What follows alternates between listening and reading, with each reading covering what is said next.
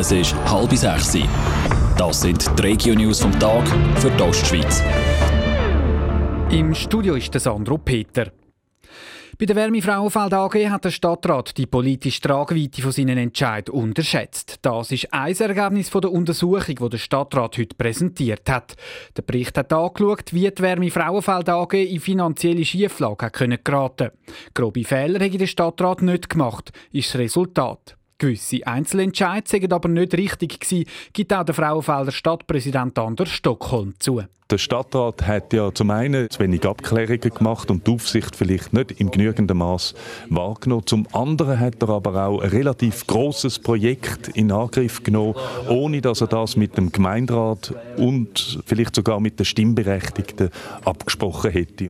Der Stadtrat hat sich darum entschuldigt beim Gemeinderat und bei der Bevölkerung. Er hat auch Massnahmen getroffen, damit sich so ein Fall nicht mehr wiederholt. Zum Beispiel ist der Stadtrat neu selber nicht mehr vertreten im Verwaltungsrat von der Wärme Frauenfeld AG. Ausführliche Informationen gibt es auf toponline.ch.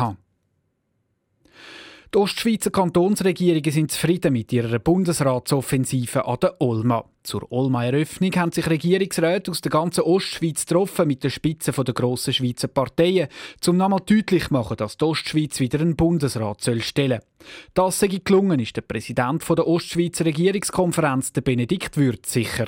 Das war eine konstruktiv positive Atmosphäre. Unsere Anliegen sind mit Wohlwollen aufgenommen worden. Es ist klar, man kann nicht direkt Einfluss nehmen auf äh, Erneuerungs- oder Grenzungswahl vom Bundesrat, aber der Anspruch von der Ostschweiz ist sicher angekommen. Es soll darum auch in Zukunft noch mal so Treffen mit der Parteispitze geben. Die Ostschweiz ist seit dem Rücktritt von der Evelyn Wittmer-Schlumpf letztes Jahr ohne Sitz im Bundesrat. Gegen den Abbau vom Service bei den Billetschalter der SBB gibt es immer mehr Protest. In der Ostschweiz sind 21 Stellen vom Serviceabbau betroffen. Die SBB schließt Stellen, die nicht zu der SBB gehören, aber bis jetzt Billett verkauft haben. Bei einer Petition gegen die Schliessung haben in der ganzen Schweiz schon über 6000 Leute unterschrieben, teilt der Verkehrsclub Schweiz mit. Dazu demonstrieren viele Organisationen vor mehr als 50 betroffenen Verkaufsstellen. St. Margareten im Kanton Thurgau hat eine Autofahrerin einen Unfall gebaut. Sie hat an einem anderen Auto ausweichen, wo ihr plötzlich mitten auf der Straße entgegengekommen ist, teilt die Kantonspolizei Thurgau mit. Wo sie ausweichen ist sie ab der Straße gekommen und in einen Holzpfosten gefahren.